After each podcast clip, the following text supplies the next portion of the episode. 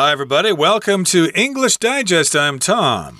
Hi, I'm Stephanie. And today we're going to continue talking about the Russian invasion of Ukraine and why it is a global disaster. Uh, here in Taiwan, of course, we like to think that we're kind of far away from the rest of the world. We're just a little island here, and uh, events in the rest of the world don't really affect Taiwan that much. But unfortunately, that's not the case. Uh, Taiwan imports a lot of food and petroleum and stuff like that. Mm. So if you have fluctuations, on the market, like we do now as a result of the Russo Ukrainian war, then, of course, here in Taiwan, prices go up and we are affected by it. You know, I think we should continue to call it a conflict, though. Russia never declared war. They said they were they had a military um, a military conflict. Uh, so we'll see uh, if this ever ends. It seems like it just drags on and on and on. Yeah, we uh, we like to think we're kind of secluded over here, that we're all safe. But unfortunately, what happens in other parts of the world does affect us eventually, um, especially our economy. And we want to be watching out for that. So, we're going to talk about how it's affecting um, people in different countries. We've got some examples here of uh, the UK and Indonesia.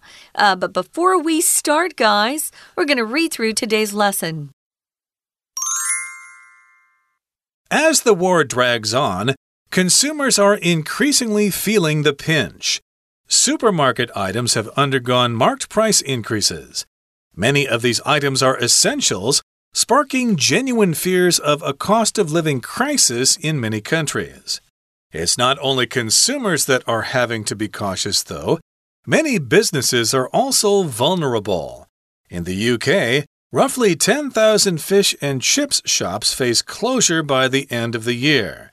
The price of a case of cod has almost doubled since February, and businesses are paying over 80% more for sunflower oil forcing them to raise prices. Ultimately, though, there's a limit to how much customers will be willing to pay for what is traditionally cheap food.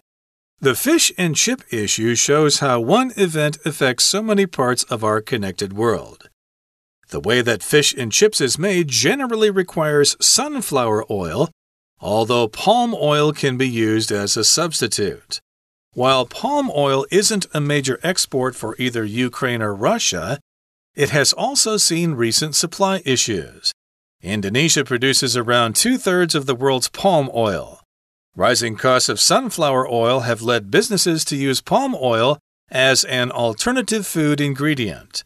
The foreign market is more lucrative for Indonesian companies, so more palm oil was allocated for export to fill the newly created gap in the market. This created a domestic supply issue, which the government tackled by regulating exports, raising the price of palm oil in the process.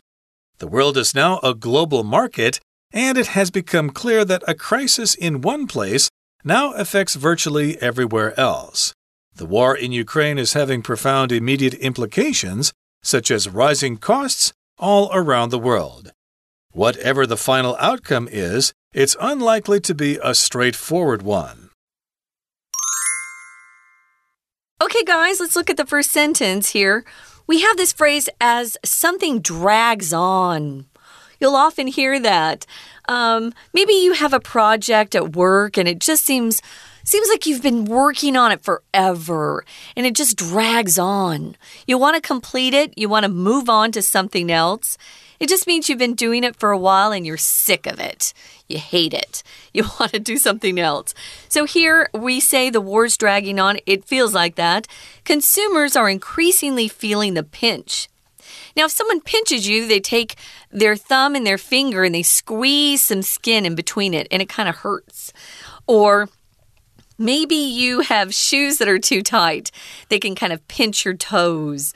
Um, but here, if you feel the pinch, it doesn't mean physically hurt. It just means something's making it difficult for you to make ends meet.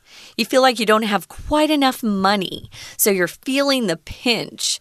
Um, and that can be very uncomfortable. And as we talked about in day one, we're seeing consumer prices of different goods and services go up because of export problems, shipping problems, fuel problems, you name it. Exactly. So we're starting to be affected by this in a negative way. We're feeling the pinch. Uh, for example, supermarket items have undergone marked price increases. So, if you've gone to the supermarket and you went there to buy some things, you've probably known or probably seen that some things are now more expensive because these items have undergone market price increases. Here, marked or marked just means noticeable, significant, uh, stuff you can't miss. These price increases are noticeable, and of course, if you're on a tight budget, for your food, well, you've probably noticed these price increases, and you either have to pay the extra money or you need to look for alternatives. Mm -hmm. And uh, here we've got the verb to undergo, which means something happens to something else. And of course, these items have their prices changed. So, of course, if something's undergone, that means it's affected by something else. You might undergo surgery, for example, yeah. if you're having an operation in the hospital. And here, the prices have undergone increases, which basically means the prices have gone up. Mm -hmm. Or, uh, ladies out there, maybe you went through. Um, a, a, fashion change or a hairstyle change, you could say, Oh, I underwent a transformation. Uh, I've changed my hair and my clothes. So you can uh, undergo several things. Tom mentioned surgery, undergo surgery. He underwent a life saving operation or maybe you just done something undergoes a transformation. Uh, so it's a change that something happens. So it just means to experience something. Usually we use it in more of a negative way, I would say, uh, but it doesn't have to be. But it's typically something that's painful, difficult oh, you know, I I underwent such hard times when I was going through school because I had no money and I was eating spaghetti every night. I had no budget to buy nicer meals. So, yeah, we're seeing some uh, price increases and you're noticing them now. Um, I noticed just in my neighborhood, things suddenly started going up, you know, uh, mm. 10 or 20 NT. Uh, things, prices, yeah. yeah. things that I had bought for years that were the same price, and suddenly they had a kind of a big jump. Um, because I was used to paying the same amount a, oh, year after year. So it's not only consumers, people that are buying and, and uh, using these things that are having to be cautious, though. If you're cautious, you're very careful. Um, and the, the opposite of being cautious is uh, you're a risk taker. I think it's really good to be cautious, but you don't want to be too cautious or life will be boring. Uh, exactly. So, again, uh, these items have undergone price increases and they're essentials. They're things you need.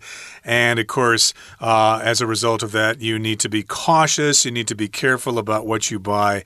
Many businesses are also vulnerable. So here we've got the adjective vulnerable, which means you can be easily attacked in a negative way or you can easily be affected in a negative way. I guess uh, during certain wars, uh, some parts of countries are vulnerable to attack. Mm. I think hmm. that was during World War II. They thought that uh, uh, Italy was vulnerable for attack, so the Allies attacked from the south. They attacked the uh, Nazis from the south because they were vulnerable there. Uh, they were easy to be attacked. And yes, businesses can be easily affected as well because of these conditions. We often describe uh, the young people in uh, in our our world and the elderly, the the senior citizens, as being vulnerable and how we need to take extra care with them and pay extra attention to them because these are two populations that are quite vulnerable to being hurt injured or taken advantage of as well. So you don't want to be too vulnerable. You want to be able to protect yourself and uh, be on the lookout for danger around you. Well, in the UK, the United Kingdom, roughly 10,000 fish and chip shops face closure by the end of the year. That's a huge um, segment of the market over there. The food industry. Uh, it's one of my favorite dishes in the whole world. Uh, when I was uh, in the UK for a couple of weeks, I think I ate fish and chips almost every day because I knew when I left I would not be able to find such delicious fish and chips so easily. They make delicious fish and chips. That's a lot of shops facing closure. And these are mom and pop shops, which means they're small, they're not a big chain like a Costco or a Walmart or a McDonald's. These are single families usually that have had the shop uh, for years, and that's uh, their primary means of income. So it's it's very sad. To face closure just means they'll have to stop doing business because the price of the ingredients to make the fish and chips is just too high. Right. And of course, an essential ingredient for fish and chips mm. is cod, which is 鳕鱼 in Chinese. And that's an important ingredient in fish and chips. And a case of cod has doubled. Wow. So, of course, that's going to affect the price of fish and chips that you buy on the street in the UK. And yes, indeed, these uh, these shops are facing closure by the end of the year. I suppose the potatoes might be increasing in price as well. The price, again, of cod has almost doubled since February, and businesses are paying over 80% more for sunflower oil, forcing them to raise prices. So, sunflower oil is also necessary to cook fish and chips. If sunflower oil is expensive and if cod is expensive, then, of course, uh, fish and chips are going to be expensive, and most people, including tourists, are going to say, Well, thanks, but no thanks. I don't want to pay so much money for a delicious meal. I'll, I'll have something else instead. Right. Um, I think everything else is going to be expensive too. So that's what's going to be interesting, I think, to see. Ultimately, though, there's a limit to how much customers will be willing to pay for what is traditionally cheap food. Yeah, I also, I also thought it's so delicious, but it's really not too expensive. So it's kind of a nice meal to pick up. It's a little better, I think, than fast food, you know, going to a McDonald's or a hamburger joint. Uh, because it is fish, but it is deep fried too, which isn't very uh, healthy. Yeah, it's uh, it's going to be an interesting time. So this is just one example of how uh, having some of these commodities uh, raise in price, how it's affecting the end product, which is you know, the fish and chips and the consumers that want to go there. If they close 10,000 shops, I think people are going to really feel it over there. I hope, I hope they manage to survive a little longer. Yeah, I was imagining that uh, noodle prices here in Taiwan might be affected because noodles, of course, are made from wheat, and wheat comes from that part of the world as well. So maybe noodle prices have increased. Uh, the last time I checked, uh, they seem to be affordable, but you never know what's going to happen in the future. Okay, that brings us to the midway point in our explanation for today. Let's turn things over now to our Chinese teacher. Hello everyone，我是派老师。今天讲解的是十一月十号 Unit Six Why Russia's invasion of Ukraine is a global disaster 第二天的课程。我们知道，现在世界各国就像全球村的成员，透过贸易和现代科技彼此紧密相连。就算地理位置离我们很远的国家发生事情了。我们也不可能完全置身事外，不受丝毫影响。今天文章就进一步告诉我们，为什么乌克兰明明不是棕榈油的出口国，但是棕榈油的进口价格也因为俄乌战争而上涨呢？好，我们现在一起来看看学习重点，请同学看到第一段第一句：As the war drags on。好，请同学特别注意。把这个句子就背下来。这句话的意思就是，随着战争延续，一直不断的打仗，还没有结束的意思。好，再来，请同学特别注意这个句子后面这个片语，feel the pinch。这句话的意思就是遭遇到一些困难，通常呢都是跟钱有关的，遭遇财务困境。所以这句话的意思就是说，随着俄乌战争。不断的打，还没有看到尽头，消费者也越来越需要勒紧裤带了。再来，请同学看到第二句，market price increases，意思就是超市有很多东西，其实呢价格也都明显的上涨了。请同学把 market 这个字画起来，这里所指的呢是 clearly noticeable，意思就是很显著的意思。好，再来，请同学看到第三个句子。这里老师要请大家注意的是，它其实也是有做了分词构句哦。那这边请看到 sparking 啊，这个部分我们是没有主词的。我们知道说有很多这些超市他们所卖的东西呀，都是我们民生必需品。然后它价格上涨了以后，当然我们的负担就会增加。而这件事。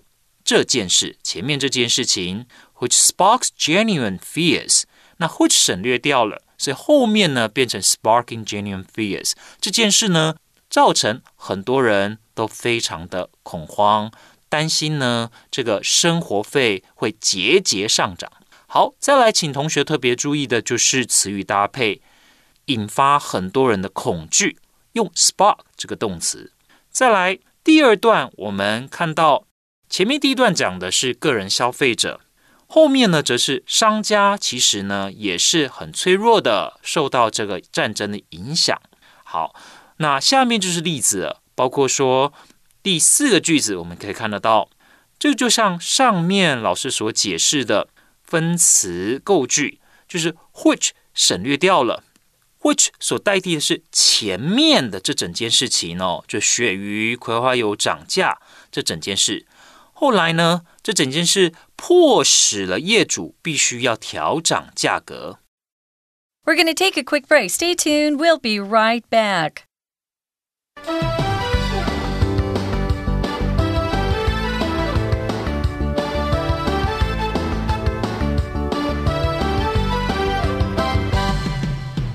Welcome back, guys.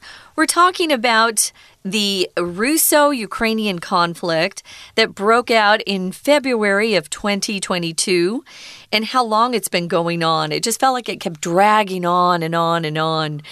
And uh, when Russia would say, let's sit down and negotiate, you know, a close to this, uh, it looked like a lot of the Western countries didn't want that, so it just kept going on and on and on. So we'll see what happens. It's killing a lot of innocent people, and that's what I think is so awful. I know that war is a big business for a lot of people. You know, selling military equipment makes a lot of people rich. But those of us who aren't involved, it hurts everybody's daily lives. So I hope that this can be settled. And I hope that by the time you hear this program, it has ended. But what won't end for a while is the repercussions. Those are the consequences of something that has happened. So the consequences of this battle and of, you know, the the difficulty in exporting and importing things that we need just has made the price of everything higher, especially things we need in our daily lives like fuel and food. Okay, so we uh, mentioned the example of fish and chips in the UK. Of course, there are other examples to talk about, but the fish and chip issue, or the concern regarding fish and chips, shows how one event affects so many parts of our connected world. Of course, fish and chips need cod, they need sunflower oil, and other things to produce. And we gave you an example of how uh, those price increases affect the price of fish and chips in the UK. And the way that fish and chips is made generally requires sunflower oil, although palm oil can be used as a substitute.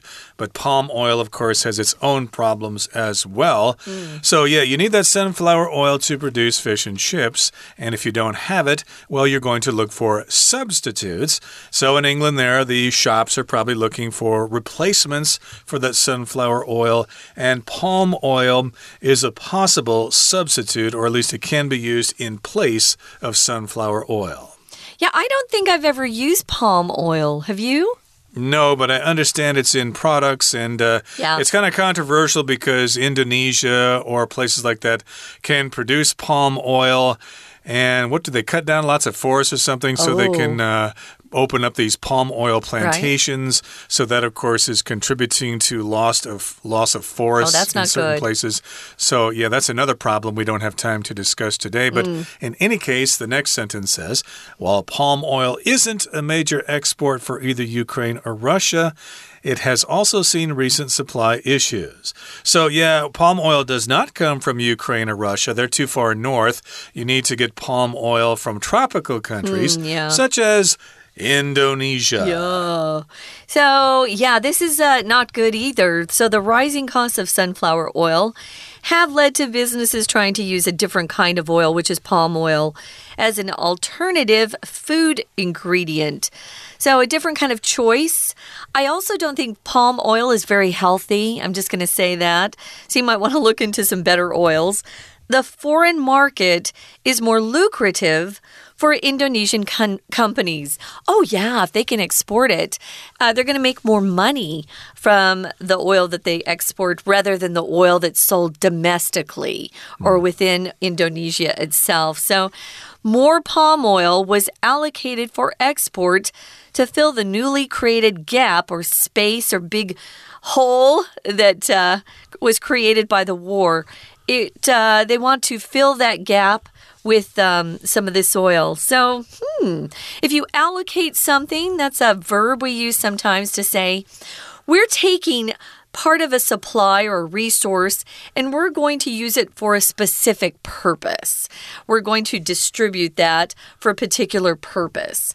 So, we often will talk about how uh, the government's budget allocates a certain amount for schools, a certain amount for uh, the police force, things like that. You have to distribute your money in different ways or your resources. You could use that as well, or maybe your duties. Uh, maybe you work uh, with the police force and you have different ways to allocate your force so that uh, your police officers are covering a wide range of duties. Right. So in Indonesia, of course, you've got palm oil companies and they have allocated the oil for export. And that happens sometimes in countries. They're selling more stuff to foreign customers than to local customers. And of course, that, uh, of course, resulted in a domestic supply issue. Mm -hmm. So people in Indonesia, uh, in uh, Jakarta and Yogyakarta and, and Bali, they were saying, hey, you know, where's our palm oil? You're sending it to all those foreigners. Mm -hmm. now we don't have our own palm oil. So, okay okay, the government said, okay, we'll regulate the exports, we'll control the exports so people here in Indonesia can have their palm oil too. And of course, that raised the price of palm oil as a result or in the process. So, moving on to the final paragraph, it says the world is now a global market, and it has become clear that a crisis in one place now affects virtually everywhere else. Virtually here means nearly or almost. So it affects almost everywhere else or nearly everywhere else. Uh, we have a big impact on each other. Um, I think we're going to see some of that change, though, uh, now that we've seen how one a country having a problem can influence us or affect us so strongly, I think countries will start trying to be more independent and uh, supply themselves. You know, the United States used to produce most of what we ate, we used to produce most of what we used, and we started exporting out to countries around the world. And we realized, oh, if there are problems, we can't get what we need. And mm. it's kind of a scary position to be in. A lot of countries are in that position as well. Yeah. So, yes, they may change their tactics in the future. Mm -hmm. But now the world is a global market, and it has become clear that a crisis in one place now affects virtually everywhere else. Virtually just means practically almost everywhere else. Mm -hmm. uh, it's similar to virtual reality, which means uh, it's almost like reality. So not 100%, but pretty close. So it affects almost everywhere else. And the war in Ukraine is having profound immediate implications such as rising costs all over the world. Now, if something's profound, usually it means something is very deep, very meaningful, it's very intense. But in this particular case, profound just means it's having a great impact on the world, and everybody can feel it, and we cannot ignore it. Mm -hmm. And implication just means a likely consequence of something. So we know that. Uh, we're feeling those consequences. Um, it's had it's having immediate implications. What are those consequences or implications? Rising costs all around the world. I don't think any country is going to be immune from the negative consequences that we're feeling. Some countries will be hurt more than others, though. Right. Hopefully, this conflict will be resolved pretty soon, and another conflict won't step in and It'll take its happen. place. You never know, but uh, in any case, there you have it. The Ukrainian-Russian situation in Mm-hmm. a nutshell. That brings us to the end of our discussion for today. Let's uh, hear now from our Chinese teacher. 好，在今天讲解一开头的时候，老师就跟大家说到啦，这篇文章会跟我们解释，明明呢，乌克兰其实并不对外输出棕榈油，那为什么乌俄战争会导致棕榈油的价格节节上涨呢？第三句就是答案。就算棕榈油不是乌克兰或俄罗斯的主要出口产品，但是近期也出现了供应问题。那为什么呢？下面就提出解释了。老师要请大家在阅读文章的时候，要特别注意因果关系的句子。你会问，那我怎么知道哪个句子是因果关系呀？请看第五个句子：Rising costs of sunflower oil have led businesses to 这个句子。好，那这个 lead to 其实所指的就是导致，那这当然就是因果关系喽。所以你看到第六个句子这里就说明了。葵花油成本上涨，导致企业使用棕榈油作为替代的食材。国外市场对于印尼的公司来说，利润更高，所以他们当然就会分配更多的棕榈油做出口贸易，以填补新产生的市场缺口。好，再来，请同学看到第七个句子。第七个句子这里讲到，This created a domestic supply issue。which the government tackled by regulating exports。请同学特别注意的是，这里 issue 是后面这个关系代名词 which 所代替的。那要请同学注意的是，我们在说处理什么议题的时候，动词词语搭配我们用 tackle。当然，你要说 address 其实也是可以的，就是解决这个问题。 最后，请同学看到第四段，第四段的第二个句子：The war in Ukraine is having profound immediate implications。请同学把 implications 画起来，这个字很重要哦。它所指的就是后果、影响，就等于 consequence。好，这是我们针对乌俄战争文章第二天的文章所做的中文讲解。谢谢大家。That's it for today, everybody. Thanks for joining us, and hopefully, we're not going to be too affected by the war in Ukraine. Hopefully, food costs will stay affordable for a long time. From all of us here at English Digest, I'm Tom. I'm Stephanie. Goodbye. Bye.